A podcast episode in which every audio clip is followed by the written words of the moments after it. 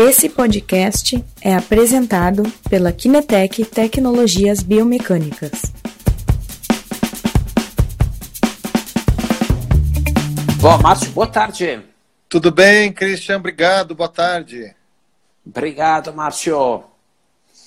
Bom, estava falando aqui para quem já está entrando na live, né? É, que hoje temos uma live bem importante para a questão do negócio, tá? Nós normalmente fazemos live um pouco técnica da parte da biomecânica, da avaliação física, né? E, mas hoje uh, estamos preocupados para, para os nossos uh, clientes, uh, os nossos ouvintes, deles ter também algumas dicas relevantes com um grande mestre. O Márcio é fundador da Blue Numbers, e agora é, a gente vai ver um pouquinho o uh, que, que é o Márcio, o que, que é a Blue Numbers, para vocês entenderem porque estamos fazendo esta live, que, como eu disse, é extremamente importante para você, para o, para o negócio de vocês, porque Márcio, sem dúvida, vai tirar umas sacadas aqui para a gente bem importante. Márcio, conta um pouquinho de ti, da uh, Blue Numbers, por quem ainda não te conhece. Maravilha. Primeiro, obrigado, boa tarde. Prazer aqui estar com você. Boa tarde para todos. Eu acho que vai ser um papo bastante legal. Você falou interessante, importante, sem dúvida nenhuma. Nós vamos falar de finanças, é, mas de um jeito tranquilo, de um jeito simples, de um jeito fácil, como acho que finanças deve ser. A maioria das pessoas que são técnicas, né, fisioterapeutas, enfim, são técnicas naquilo que, que costumam fazer é, normalmente não gostam de lidar com números, não gostam de lidar com finanças, mas a gente vai falar de um jeito bem bate-papo mesmo, tá? A Blue Numbers, eu sou sócio da Blue Numbers, que é uma empresa de consultoria focada em pequenas e médias empresas. 17 anos nós temos de vida, com 950 projetos de consultoria até agora. Uau. É, curiosamente, acho que nem você sabe, Cristian, mas curiosamente, em 2006 eu lancei um livro chamado Como Administrar Seu Consultório e Suas Finanças Pessoais. Então ele já era focado em clínicas, né, para fisioterapeutas, para forno, para médico, para dentista. Então já era para esse público já em 2006. Isso muito porque é, as pessoas que têm clínicas, independente do que sejam, sempre achavam que aquilo não era uma empresa, era uma clínica. E, é, e na verdade, qualquer tipo de, de negócio, quando você tem fornecedor, quando você paga imposto, quando você tem funcionários, paga um aluguel, isso é uma empresa, né? Então, é uma empresa. É isso que nós Mesmo que falar. seja uma pessoa, uma pessoa única. É. é tem que saber que aquilo que ela está fazendo, que é o trabalho dela, a operação, a operação, é diferente da pessoa física, é diferente das contas de casa, é diferente das contas que ela paga pro, né, do, do cachorro, dos filhos. Uma coisa são as finanças pessoais, outra coisa são as finanças do negócio independente uhum. de qual a figura. O, o, Felipe Santarita, aqui, que é o nosso parceiraço, está pedindo de repetir o nome do livro que tu escreveu, Márcio. Eu falo, eu só não tenho certeza se ainda tem em circulação algum livro, porque a gente acabou tirando o contrato, enfim, que já é antigo. É, ele chama Como Administrar Seu Consultório e Suas Finanças Pessoais. É uma editora do Rio de Janeiro chamada Quality Mark. Uhum. É, o Felipe está colocando uma coisa importante aqui, de convidar os amigos, seus colegas. Como é que vocês fazem isso? Ali embaixo tem um aviãozinho, clica lá e manda para quem, sem dúvida, precisa ouvir esta live de finanças para consultórios e clínicas. Está é, tá perguntando também, o Felipe, se tem um e-book disso, uh, Márcio. Do livro? Era do livro a pergunta ou do do livro, que sim. falar aqui? Do livro não. Não. Ele era, ele era impresso, foi impresso mesmo. A gente fez uma primeira tiragem, foi super legal, mas aí eu, eu não continuei. Enfim, por outros motivos, eu queria também lançar um livro para outros públicos, mas então ficou uma primeira tirada só. Foi, foi legal. Se encontrar, se não entre em contato, Felipe, a gente conversa. Certo. Uh, bom, Márcio, então, tem esta grande experiência no mundo das finanças, da gestão financeira de pequenas e médias empresas, principalmente, que é o mundo onde a grande maioria dos nossos uh, ouvintes é, se encaixa, né? É, e aí todo mundo agora está nesta situação, né? presos em casas, clínicas e consultórios estão praticamente fechados, quem está se reinventando, quem ainda fica abalado, mas na parte das finanças, né, Márcio, primeiros passos a, que tem que ser feitos, né? A primeira dicas que tu repassaria para eles.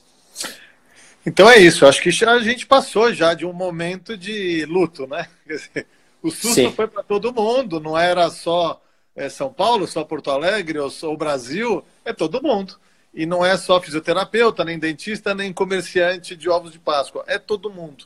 Então, assim, tem o primeiro momento que é o abalo, né? Todo mundo ficou abalado, ficou desesperado, não sei o que vai acontecer, mas vai passar logo. E a gente viu que esse logo já passou um mês e esse logo nem está chegando tão logo ao final. Então, assim, quanto mais tempo? Nem, ninguém sabe. Ninguém sabe se é mais um mês, se mais 15 dias ou se mais três meses. Ninguém sabe. O que sabe é que é, aconteceu uma mudança. Aconteceu uma mudança. E como Darwin já falava, né?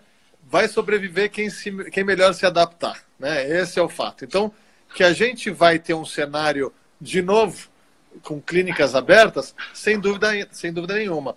Com o mesmo formato? Não necessariamente. Com a mesma exigência do cliente? Não necessariamente. Então, o que a gente precisa fazer é. Mariana, tudo bem? Obrigado. Luiz também. O que a gente precisa fazer é, é se readaptar, se reinventar. Né?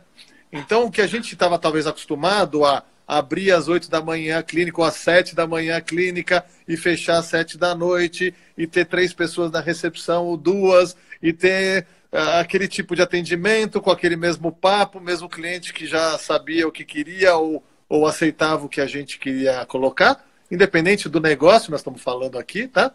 É, mas agora a gente tem um público que está um mês e vai ficar mais tempo é, tendo aulas online, como a gente está fazendo agora, né? E, e, conversando com as pessoas à distância, não necessariamente viajando para cá e para lá, é, com hábitos diferentes, com, com crianças estudando em casa, com hábitos completamente diferentes. Repensar um negócio, reinventar um negócio. Acho que esse é o ponto, né? A gente precisa se reorganizar de novo. Então, quando a gente estava falando que é, eu preciso montar um novo planejamento para este ano, é um novo planejamento que não necessariamente era aquilo que a gente conhecia.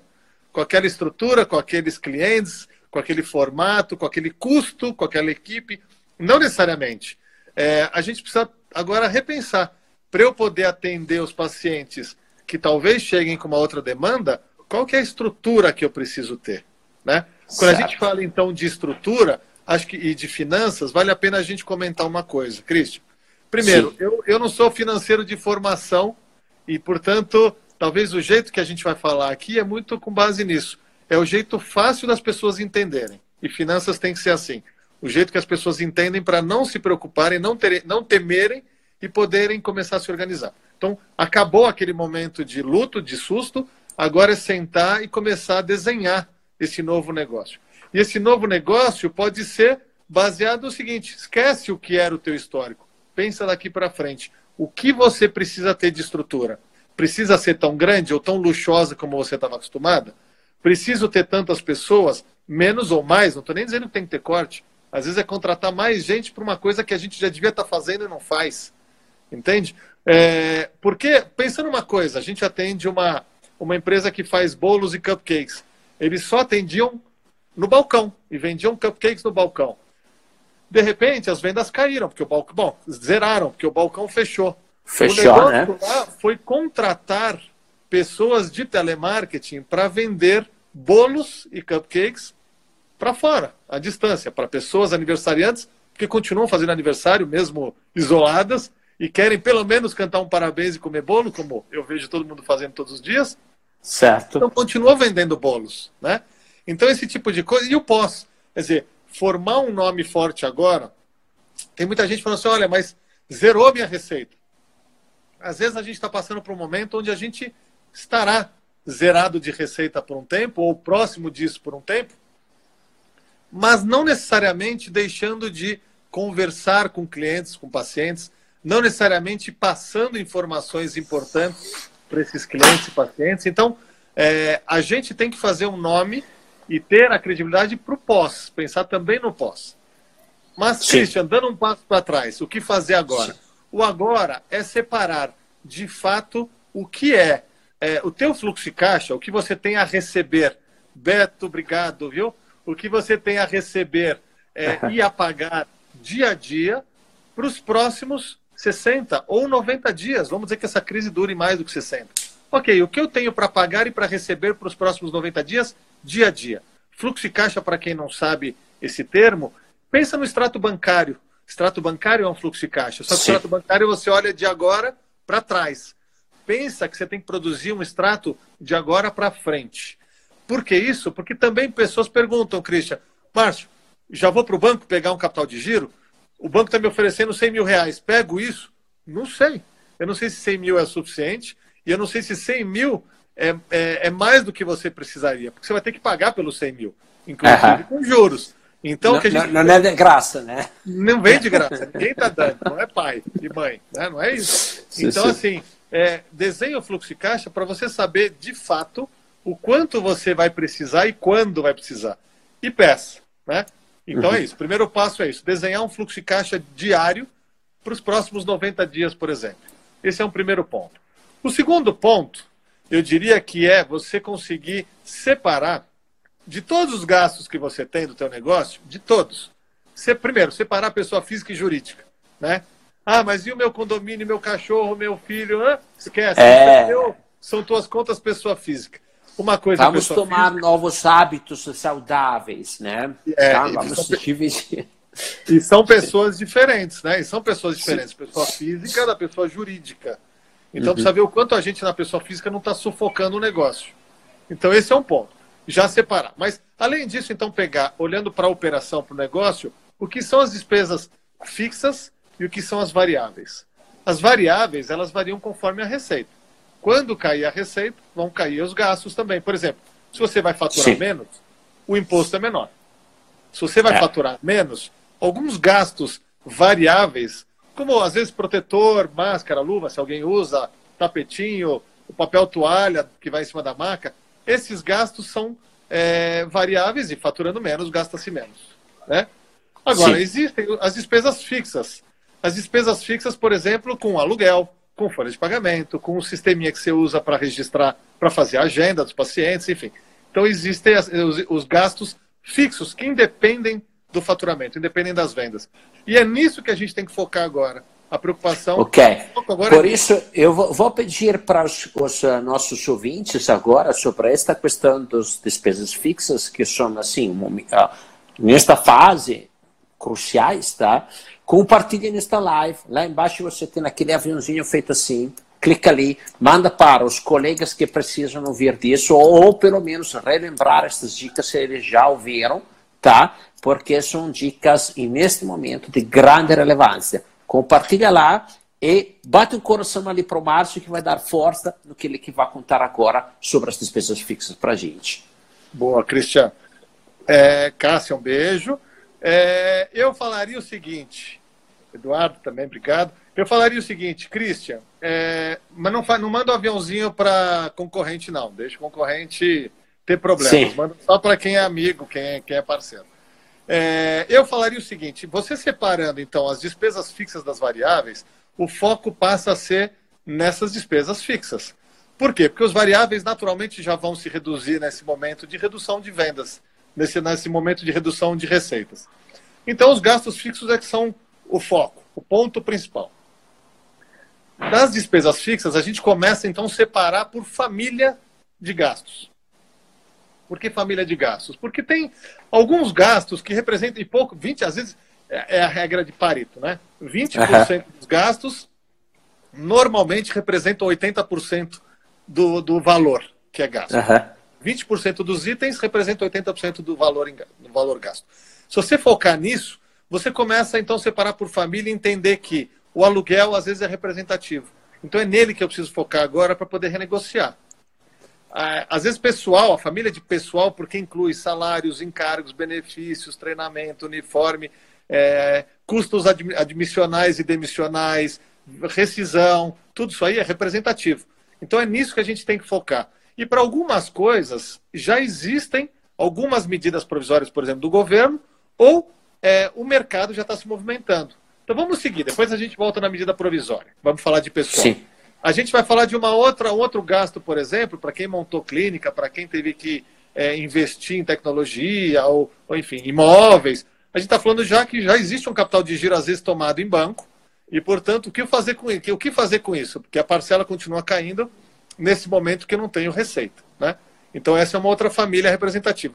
E assim por diante. A gente então vai olhando algumas famílias.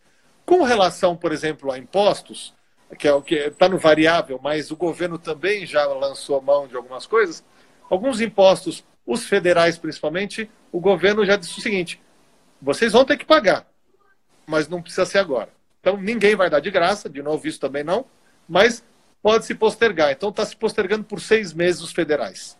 Os impostos municipais, que é o ISS, ou ICMS para quem tem produto, que é o estadual, isso não está postergado por seis meses. Alguns lugares, precisa só checar isso, mas alguns, alguns governos, algumas prefeituras estão jogando para três meses. Mas precisa checar isso cada um. Os é, federais, que é PIS, COFINS, é, Imposto de Renda Contribuição Social, esses já estão postergados por seis meses. Então isso já tem uma, um alívio no teu fluxo de caixa.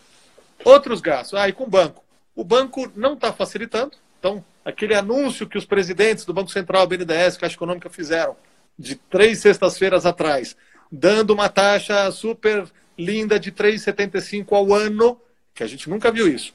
3,75 ao ano é, para se pagar de capital de giro, para se tomar, para pagar a folha de pagamento. Quando a gente vai para banco privado, que é Itaú, Bradesco e Santander principalmente, não existe isso os bancos não querem saber disso, não querem falar dessa taxa e dizem que não tem nenhum produto específico para isso. Então, os bancos não vão trabalhar de graça, obviamente, mas ainda assim não está fácil de conseguir é, qualquer outro produto. Os bancos estão com receio também, eles estão enxergando como um grande risco nesse momento para eles, que vão entregar um dinheiro, o risco de não receber esse dinheiro de volta. Então. Nesse momento, eles estão segurando mesmo e, e estudando muito bem quem é o cliente que está pedindo e que garantias que esse cliente vai deixar? É uma garantia de recebíveis do cartão de crédito? Ótimo. É uma garantia de uma aplicação que você tem lá e ele vai travar, uma previdência? Ótimo. Mas não é a torta direita, eles não vão dar, dar dinheiro de graça também para todo mundo. Tá?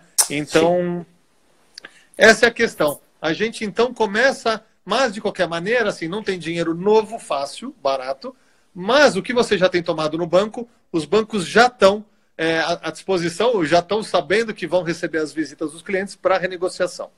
Então, isso existe. E, o, e a renegociação, tanto para os financiamentos que estão em aberto, quanto para novos financiamentos, toma um pouco de cuidado, porque se você toma um dinheiro agora para pagar no mês que vem já uma prestação, no mês que vem pode ser que você continue sem receita. Então não adiantou nada. É, tomar um pouco de cuidado e pedir carência. Acho que nesse momento, mais do que ficar batendo em taxas e qualquer coisa assim, é pedir carência três, quatro, cinco, seis meses, porque daí você tem um, uma folga para começar a pagar esse, esse valor principal. Né? Então, tem o, o, o, Felipe que coloca aqui uma, uma questão. É, hoje a garantia é profundamente complicada. O Tesouro dar essa garantia seria um caminho? Eu não entendi a pergunta. Então a garantia é complicada, por quê? Porque não entendi a pergunta, mas bancos, assim, o, que, o que é a garantia? Os bancos, como a gente falou, os bancos eles não vão dar dinheiro de graça. Então, o que eles querem é uma garantia que, se por acaso você não pagar, eles possam pegar aquele carro que você deixou de garantia, ou a hipoteca, o apartamento que você deixou em garantia, e vai para leilão isso, e a tendência é que a garantia seja de um valor maior do que aquilo que você tomou, para que o banco tenha aí uma tranquilidade de poder se desfazer daquele bem e ter o dinheiro de volta é, sempre pediram garantia. E não vai ser uhum. diferente agora. Vai ser diferente agora. Não. Na crise, os bancos sempre reduziram os prazos. Então, ao invés de parcelar em quatro anos, eles reduziam os prazos para dois anos, para três anos, e colocavam taxa de juros mais altas. Sempre foi assim. Eu trabalhei quatro anos em banco, há 20 anos atrás, 18 anos atrás. Já era assim. Então, do nada com base Sim. nisso é, e neste momento de extremo, extremo nervosismo financeiro. Então, eles vão exigir isso. Então, quem não tem sim, o nome limpo, ou o CNPJ limpo, ou não tem garantia para dar, muito provavelmente vai ter é, dificuldade de buscar é, um financiamento para este momento. Por isso que, ao mesmo tempo que ter um financiamento, ter um capital de giro para agora ajuda, por outro lado, ter um olhar muito rigoroso nas despesas fixas e trabalhar bem, enxugar bem, também ajuda. Por exemplo, de manhã eu estava num cliente, fui lá, quebrei o isolamento, a gente só não pode contar isso para o governo para não tomar multa, mas eu tive que ir até o cliente, é, e é um cliente que a gente fez algumas simulações de cenário. Então, até onde ele precisa reduzir a despesa fixa dele é, para conseguir não consumir caixa, conseguir fechar pelo menos no zero a zero. E a gente foi simulando, olha, se você tiver 30% de perda na tua receita, a tua despesa fixa precisa mexer aqui, aqui, aqui para poder zerar. Se você perder 40% ou 50% da tua receita, neste momento, você precisa mexer em mais isso, isso, isso para poder zerar. Então, esse é um exercício que a gente precisa fazer, sem dúvida nenhuma, no nosso negócio. E se eu perder receita? E se quando voltar daqui a dois meses ou três meses, eu de novo não tiver 100% da receita, tiver só 80% ou só 70% porque o mercado mudou, porque alguns clientes perderam o emprego e não vêm mais até a minha clínica, não vão ter como pagar. O que fazer com 60%, 70%, 80% da receita? Então, esse é um exercício que a gente tem que fazer já. Não esperar ver lá na frente. Se não. voltar com 100%, lindo. Mas não esperar lá na frente. Né? E ao mesmo tempo que a gente tem, é, nesse momento de crise, a gente está falando também de, de, potencial oportunidade. A gente pode uhum. ter clínicas, por exemplo, ou empresas concorrentes que vão fechar as portas, porque não vão aguentar, não vão sobreviver. Certo. Então vão ter pacientes deles que podem vir até minha clínica. Então, não necessariamente vai cair a receita. Eu posso aproveitar esse momento e trazer mais clientes para dentro. Eu posso pegar funcionários bons desses concorrentes ou de outros outros negócios, porque vai ter muita gente boa também sobrando no mercado. Então, é enxergar também esse momento de como oportunidade para crescimento, para coisas boas. O, o Felipe eh, continua falando, digo, o governo abrir o tesouro para dar garantia. É uma operação meio complicada, talvez, né? Não, não acho que é, eles teriam que... esta confiança na é. situação é. para fazer isso, né? É, não acho que aconteceria, eu acho que tanto é que o governo não está nem dando dinheiro, está cobrando pelo menos a taxa Selic, que é o 3,75, então não está nem dando dinheiro também e ao mesmo tempo tem um limite, né? O governo também é, é limitado em recursos, não é ilimitado. Então, vai se endividar demais. A gente está com uma projeção de queda na economia brutal esse ano. Então, depende muito de como a crise vai se estendendo. Mas a gente começou janeiro com uma projeção de 2% de crescimento. Hoje já está em 5,5% de queda. Então, a gente já despencou muito. Agora, se isso continuar por muito mais tempo, esse 5,5% vira 6%, 7%, 8%. O que quer dizer isso? Que as empresas vão estar vendendo menos e, por estar vendendo menos, provavelmente vão mandar muita gente para a rua, mais do que já mandaram. E o que, que significa isso? É que mais gente desempregada vão, vai ter menos poder de consumo, então vão consumir menos, e aí é um ciclo. E aí, como eu estou vendendo menos, mando mais gente embora e assim por diante. Então, é... Tem uma lei de mercado, né, Márcio? Depois tu me disse se estou errado, né? Que é baixando a demanda, baixa o preço também. Mas também as margens, os lucros vão baixando e a riqueza em geral fica mais. Né, isso, então, Christian, isso, isso é verdade, seria verdade é, e, e cru desse jeito, assim, mas se, por exemplo, a gente tivesse todas as empresas continuando a fabricar a mesma quantidade de produto, agora para é, menos gente comprando. Aí sim, todo mundo ia ter que baixar preço para continuar, para tentar chegar nesse público que agora é menor. Mas de qualquer sim. maneira, a gente vai ter menos gente comprando e possivelmente menos empresas também vendendo, produzindo, porque vão ter Aham. quebrado várias também. Então, provavelmente essa lei da oferta e da demanda até se ajuste com isso. Provavelmente. Uhum. Agora, é por isso que eu não acho nem numa queda de preço. A não ser, a não ser em alguns segmentos, por exemplo, imóveis. Provavelmente Sim. nós vamos ter queda de preço em imóveis, porque imóveis que já estão aí no mercado, já vai, vai, vão estar tá sobrando. Sim. Agora, provavelmente a construção de novos vai estar tá sendo segurada, pelo menos por um tempo, até se, se ajustar. Né? Certo. Sabe, Márcio, esta coisa que tu colocaste, desta escassez que vai começar a entrar dentro do mecanismo econômico do país, né? Uh, me lembrou, me lembrou, me lembro sempre, tá, de uma, uma, uma pandemia que eu na Itália, quando a gente era criança, escutava muito, falava muito da pandemia uh, do 1300. Eu já devo ter falado para o, o, nosso ouvintes esta situação aqui, né?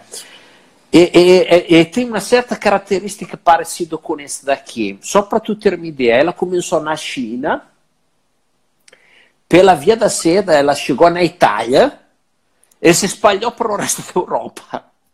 Tá? Bem parecida, tá? E lá ela matou um terço da população da Europa. Hoje, se acontecesse isso, seriam 150 milhões de pessoas que, que teriam morrido. Tá? Matou um terço da população da Europa. Esta, esta pandemia aqui teve até o problema que aconteceu num período frio. Era uma época fria, chamaram de mini era glacial. Então, com toda a morte destas pessoas, depois aconteceu que é, não tinha pessoas trabalhando nos campos e começou a faltar comida por muitos anos, sabe? E aí é, foi na época que teve assim que se reinventar valores e crenças que eram aquelas medievais, tá? Mas teve uma coisa interessante que teve a redistribuição dos terrenos agrícolas. Porque é, teve vilarejos completamente eh, acabados, tá? teve uma redistribuição disso, tá? E isso gerou depois eh, na economia uma coisa bem favorável e a mudanças de valores, as crenças, estes novo impulso pequeno que começou a devagar, criou nada mais e nada menos que o renascimento. A época que criou Leonardo da Vinci, Michelangelo, as descobertas das Américas, novos valores, novas crenças, novos hábitos que criaram a era moderna. Aquela pandemia ali terminou a era medieval e começou a era moderna. Entendeu? Então, assim, é, hoje estamos, estamos vivendo isso. Eu vejo a possibilidade da gente ver os novos Leonardos, os novos Michelangelos, essas coisas novas. Claro que agora temos que aguentar o período de escassez. Né? Isto... É isso. Acabamos de ter uma aula de história fantástica. Christian, eu é. acho que é, é, nesses momentos, sempre é isso mesmo. No momento mais dramático, mais trágico, é um pós-guerra, é uma pós-pandemia, é uma pós-crise de 29, uma pós-segunda guerra mundial, nesses momentos onde a gente tem o boom de desenvolvimento, seja tecnológico, Sim. seja de das artes, seja são, os, são as, as reinvenções que você falou. E está certíssimo. É, e a gente, com certeza, não sei se dá para a gente generalizar, porque as pessoas. E de, depende muito de quanto tempo se leva uma crise dessa, né? Dizem que algumas. O corpo nosso corpo se acostuma, precisa de 21 dias para ele se acostumar a um novo hábito, né? É, uma nova comida, uma nova desintoxicação, qualquer coisa assim, são 21 dias. É, a gente já passou disso, mas a tendência é que as pessoas vão buscar aquilo que elas estavam acostumadas, aquilo que elas estavam é, seguras, e a gente então começa a... a minha preocupação é de que a tendência é que as pessoas vão de volta para aquilo que elas estavam acostumadas. Mas certamente a gente vai ter uma boa parte que vai se, vai se questionar. De fato, eu precisava consumir aquilo? De fato, eu comprei e eu usei quantas vezes? De fato, eu preciso ir até aquele lugar? A gente estava conversando, eu e o Christian, só para todo mundo saber, antes da nossa live aqui, que o Christian viaja muito, né, para atender clientes. E eu, como consultor, já cheguei a viajar 30 vezes no ano de avião. E assim, eu não me questionava na época, era o que era, precisava estar no cliente, precisava viajar. Sim. E estava tudo bem acostumar a ficar no caos aéreo, porque eu peguei todos aqueles caos aéreos que tiveram nos aeroportos, de ficar horas esperando para ver se ia ter voo ou não. Horas. Uhum. Eu saía de madrugada e chegava exausto. Então, assim, e não conseguia pegar meu carro no aeroporto porque já tinha fechado o estacionamento e o aeroporto. Então, era assim, eu vivi toda essa bagunça. E de fato, assim, a gente precisa, com a tecnologia que tem hoje, fazer essas loucuras? Provavelmente muitas delas não. De fato, ah. precisa usar o carro o tempo todo, consumir é, gasolina, estragar o ar, poluir, tudo? Talvez não. Então, assim, eu acho que vários dos questionamentos a gente vai mudar. E no nosso negócio, o olhar para o nosso negócio não pode ser diferente. Muitas coisas a gente não precisa repetir, muitas coisas os clientes não vão repetir, os pacientes não vão ah, Exato. Então, a gente Mas... também a gente precisa a gente precisa se adaptar a uma nova situação, qualquer que seja ela, ou fazer com que os clientes é, busquem uma, um novo formato, também por provocar isso nos clientes. É, escuta, Márcio, tu tens diferentes segmentos, diferentes setores, né? Eu imagino que tu tens já visto muitas soluções, eventualmente muitas criativas também. Compartilha aqui conosco algumas que tu achou assim bem eficientes, eficazes nesta época aqui. Acho que tem muito, né? Tem uma coisa que, primeiro, a gente já viu várias pesquisas e não vale e vale a pena até a gente citar rapidamente, mas o que a gente estava falando é que a tecnologia dentro das empresas avançou muitos anos ou é, encurtou a rápida introdução de certa, maneira, de certa maneira e por conta da, da pandemia. Então, não Sim. foi um gerente de TI que eu contratei, não foi uma, um conhecimento que o dono da empresa teve que fazer e aí resolveu implantar um Zoom, um Skype, um WhatsApp na empresa. Não, não. Foi por conta da pandemia que as pessoas não saindo de casa tiveram que aprender e implantar toda essa tecnologia. Então, muita empresa e muita gente está vendendo sem ter a porta aberta, seja do escritório, seja do comércio, seja da clínica, e está vendendo. E está vendendo porque descobriu que dá para fazer é, o contato com o cliente diretamente por WhatsApp. E dá para você criar uma lista de transmissão para WhatsApp. E dá para você ter uma conta no Instagram. E dá para você fazer live. E dá para você oferecer é, conhecimento para o cliente. E dá para você pensar em quais os é, pacotes de. A gente pode falar em pacotes de produtos ou serviços e a que preço eu posso vender. Sabe por quê? Porque eu posso comprar uma viagem hoje para setembro, outubro, novembro, pensando que tudo vai voltar ao normal e que o hotel não vai quebrar, ou sei lá, e pagar 40% de desconto, com 30% de desconto. E eu posso precisar de um terno, uma camisa, um sapato, uma bolsa, mulherada, e, e eu posso comprar agora com desconto, porque daqui a dois meses eu vou usufruir. E assim é, a gente atende clientes da área de saúde e de beleza que estão vendendo. 60%, 70% do que vendiam com as portas abertas, porque as mulheres daqui a um mês vão querer fazer o cabelo, vão querer fazer uma depilação, vão querer comprar a bolsa, vão querer usar a bolsa e desfilar com a bolsa. Então, assim, é, por que não aproveitar essa demanda? A gente viu na Páscoa agora, a gente não tinha onde comprar.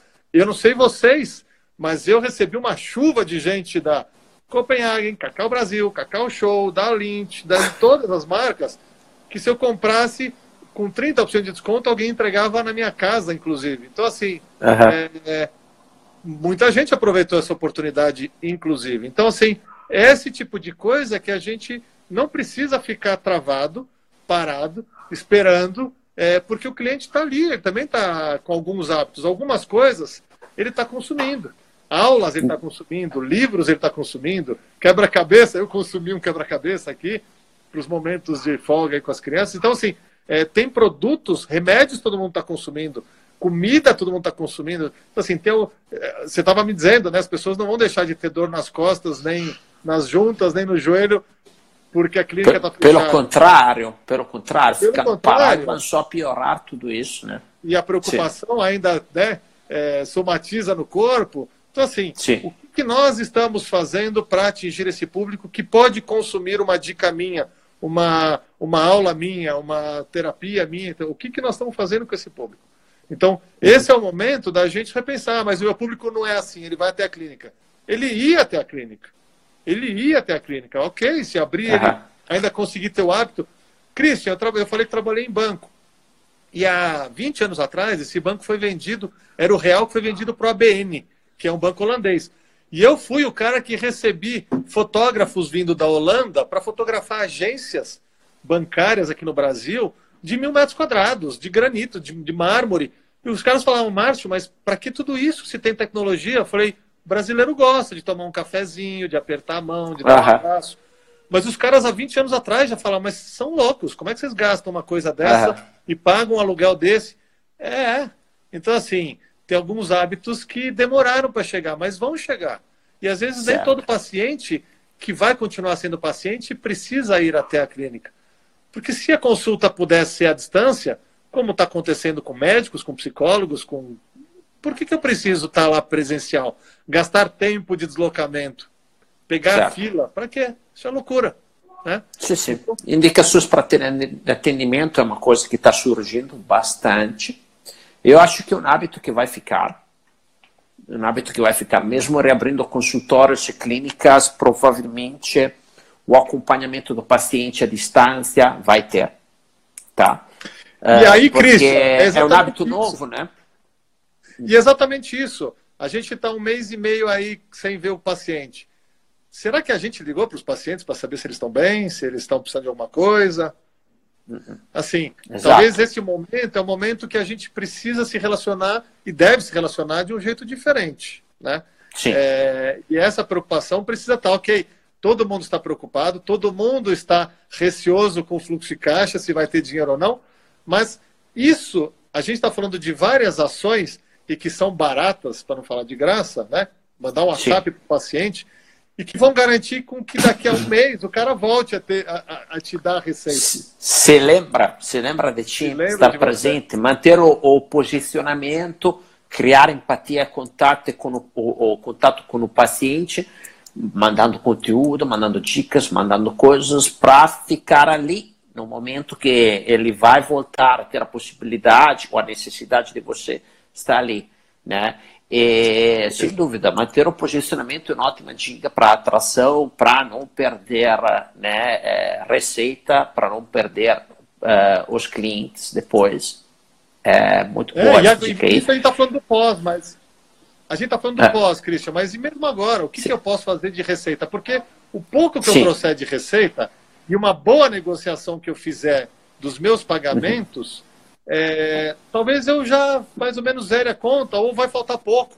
E aí, o quanto falta Sim. pouco, ou se estiver zerando, por mais dramático que seja, não estou consumindo reserva, não estou tomando capital de giro para depois me atrapalhar mais ainda. E por outro lado, a gente é, já começa a ter um novo hábito de conseguir viver ou, ou reorganizar o negócio com uma outra estrutura, mais enxuta. Eu acho que essa, essa é uma mudança que deve acontecer sem dúvida. Pessoas olharem para o negócio e pensarem em ter uma despesa mais enxuta. outro lado, falando isso, que nas aulas eu sempre uhum. comentei, das empresas terem de, de três a seis meses de reservas de, de despesas fixas pagas. Então, se, se ele tem 10 mil de despesa fixa por mês entre aluguel e salário, se ele tivesse de 30 a 50 mil reais, ou de 30 a 60 mil reais, podia vir uma pandemia dessa que zerasse a receita, ele ia se garantir ainda por 3, 4 ou até 6 meses sem desesperos. Né?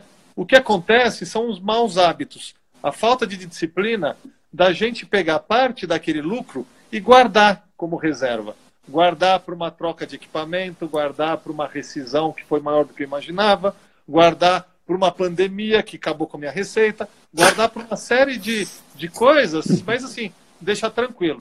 O que a gente está vendo é, por, pela falta de disciplina financeira, todo mundo angustiado, todo mundo desesperado todo mundo se endividando. Né? Então são hábitos que a gente precisa criar daqui para frente, se a gente não teve daqui para trás. Acho que esta lição aqui vai ficar para muitas pessoas, sabe?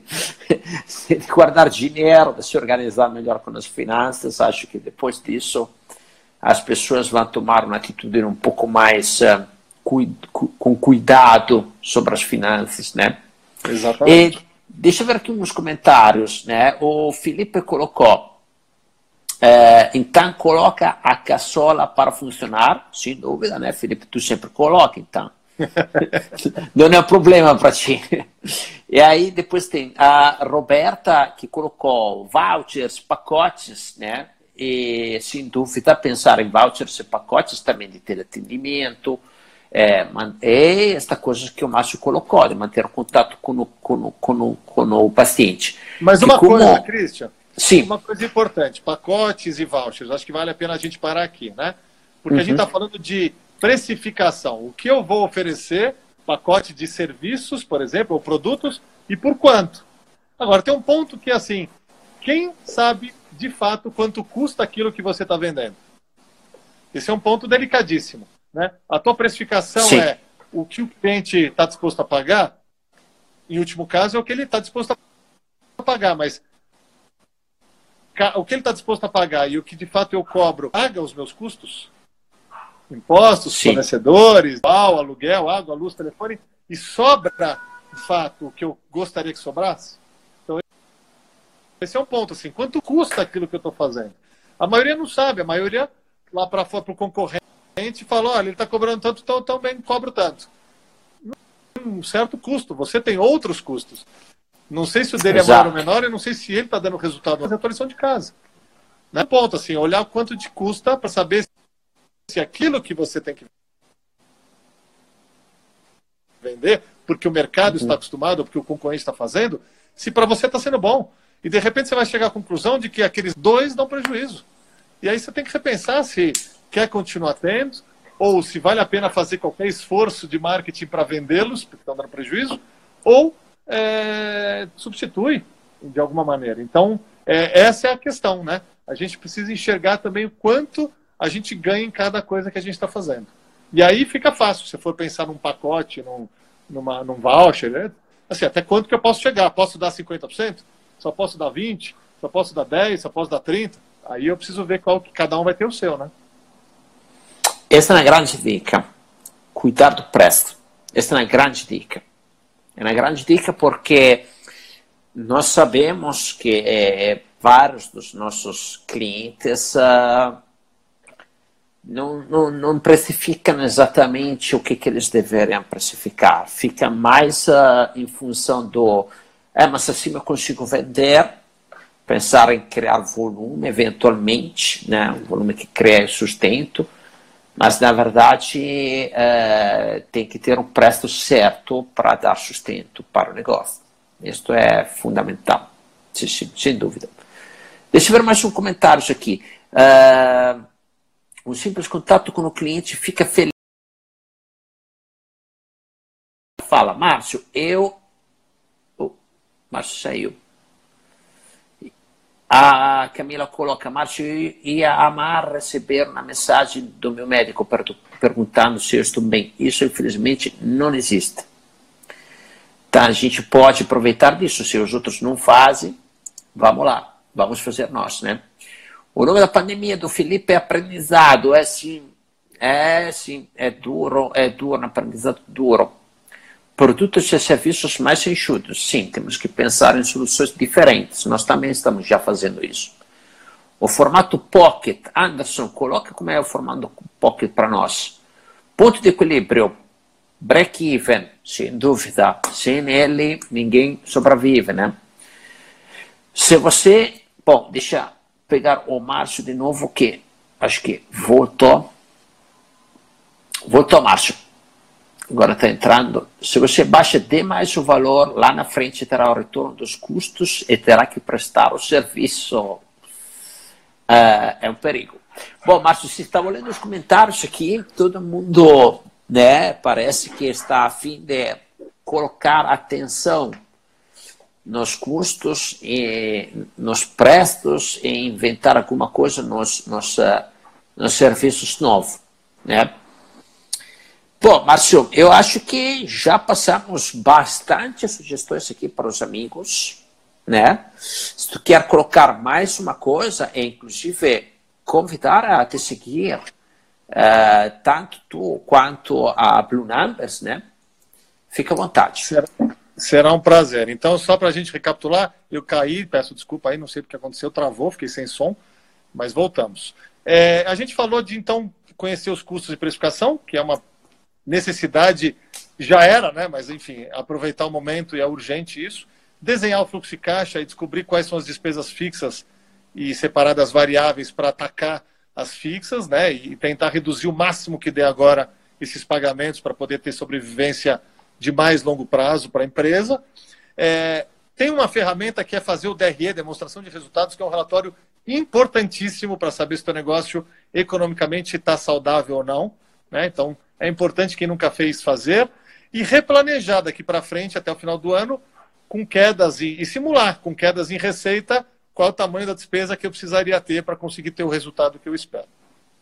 Acho que essa é a lição de casa e que vai servir não só para passar pela pandemia, mas para o pós, que é importante. Certo. E daqui a pouco a gente vai sair.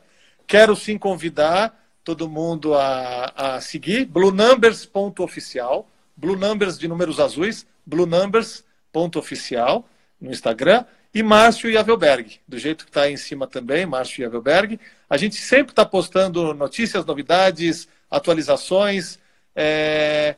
E a gente está, e aí vou oferecer aí para o teu público também, Christian, a gente está oferecendo é, mil horas de consultoria gratuita. Então a gente está dando uma hora de consultoria para cada empresa que entra é, para bater um papo, para a gente conseguir entender o que está acontecendo, poder sugerir é, soluções do jeito que a gente está fazendo aqui, mas não de uma maneira tão genérica, mais focado no negócio, se vale a pena ou não vale a pena, se segue ou não segue, se precifica assim ou assado.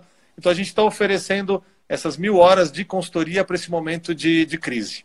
Então, é isso. Estou super à disposição. Se alguém ficar com alguma dúvida, pode mandar no meu direct eu respondo sem sombra de dúvida, tá bom?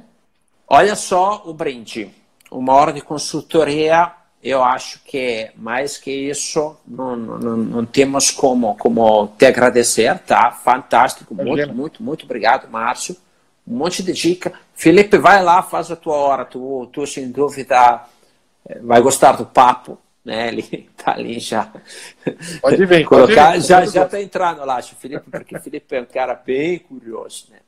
Um cara que eu tenho certeza que ele vai sair da pandemia na frente, porque ele é um cara é, diferente. É, então, essas dicas que o Márcio colocou aqui, que ele resumiu aqui no final, para mim vão ter que ser depois novos hábitos para a gente encarar um novo renascimento é criar novos valores e novas crenças. E, sem dúvida, são hábitos saudáveis que nós temos que começar a ter no nosso dia a dia. Se antes a gente tinha preguiça de não fazer, hoje isto vai ter que fazer, não tem como fugir disso. E aí vai ter acostumado nos teus 21 dias para virar hábito de verdade e ter este hábito do controle financeiro mais regular e pontual. Bom, eu quero só te agradecer, Márcio, para ter compartilhado conosco e para dar a oportunidade de fazer uma hora de consultoria com vocês. Fantástico, agradeço infinitamente pela, pela, pela, pela oportunidade e por ter compartilhado conosco todo este teu conhecimento e esta oportunidade. Então, uh, acho que podemos encerrar aqui. Mais uma vez, obrigado a todos que participaram e para ti também, Márcio. Obrigado, Christian. Eu que agradeço o convite. Foi um prazer. Não tenham se assustado. É, mas agora é hora de arregaçar a manga e trabalhar. Né? Vamos em frente. Sucesso para todo mundo. Certo. E a gente se encontra em breve. Obrigado, viu? Obrigado, Márcio. Grande abraço. Abraço.